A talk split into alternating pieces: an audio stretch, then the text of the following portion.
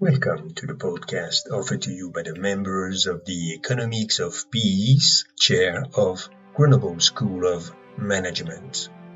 I'm Stefan Rubin, and for this podcast, I'll be your guide as we are still in the month of September, and for most of us, this month is quite intense and it usually follows a time of vacation. I would like to guide you today in a meditation focused on the theme of renewal. How to renew my perception of the self, my perception of others, my perception of the world. For this, we're going to use mindfulness to go back to the center of the self. And then from the center of the self, we're going to redeploy ourselves with a different level of consciousness, with a different awareness that will allow us to see the world differently and to interact with the world differently. The meditation is about to begin. So sitting quietly, I'm going to scan my body from tip to toe.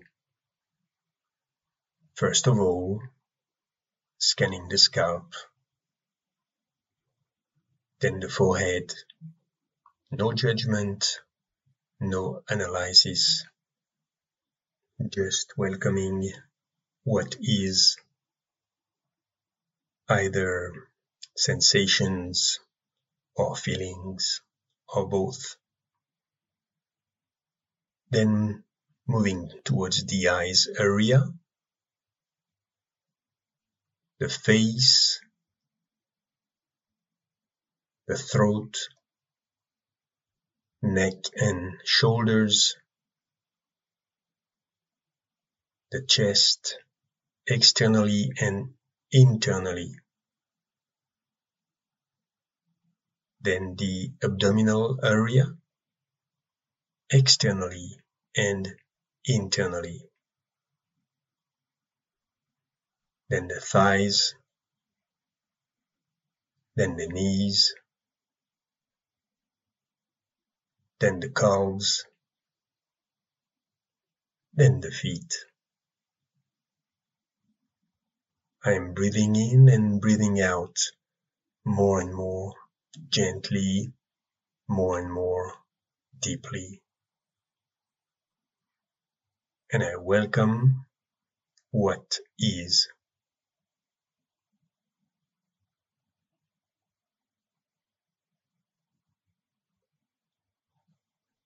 And then going even more deeply, observing in an even more subtle way I realize that at the same time I am the experiencer and the observer. I'm having an experience, for instance, this experience of the body scan, and I can observe myself having this experience. And so now, in order to renew my perception of life, my interaction with life, with others, with myself, I start from here. I position myself in that very space where I know, I feel that I am both the doer, the experiencer, and the observer. And from that space, I know that I can, in a way, inform my sense organs. I can inform my thoughts, my feelings with my best potential, with my highest potential. I know that I can send only positivity, peace, and serenity through all those beautiful tools that allow me to interact with the world, all those bodily tools. I also know that if I manage to mindfully stay in that space, I can choose to respond instead of reacting. I can choose to tolerate. I can choose to have patience instead of getting angry or getting fearful or worried or stressed. From that space of pure mindfulness, everything becomes possible.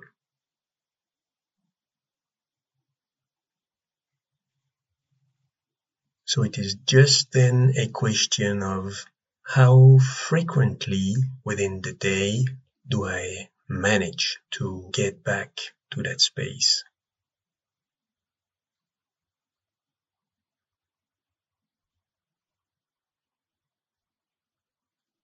The more frequently I go there, then the more I'll be able to stay mindful, peaceful, serene, and then I'll be able to inspire others as well. Because my actions, my speech, everything will be aligned and will be filled with this information of peace, mindfulness. So from now on, let me have the determination not to be lost in the roles, in the responsibilities, in the relationships, in all the routines of the day. Let me play those roles. Let me carry out those responsibilities and those actions. But above all, let me not identify myself with those roles and those responsibilities.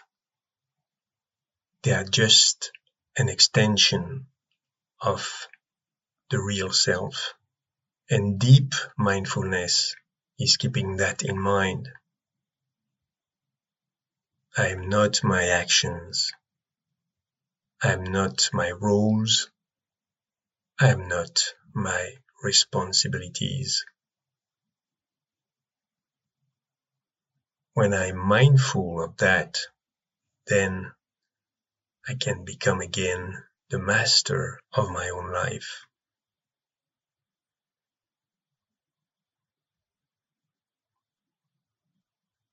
So with this new and fresh outlook, new and fresh perception, I'm now ready to go back into the world of action, the world of relationship,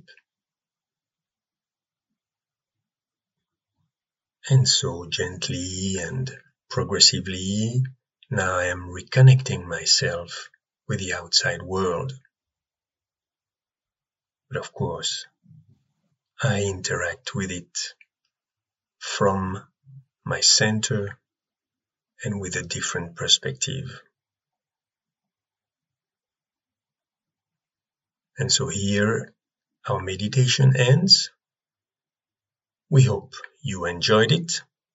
If that's the case, please feel free to share it and please stay tuned because there will be other meditations in English offered to you through this podcast.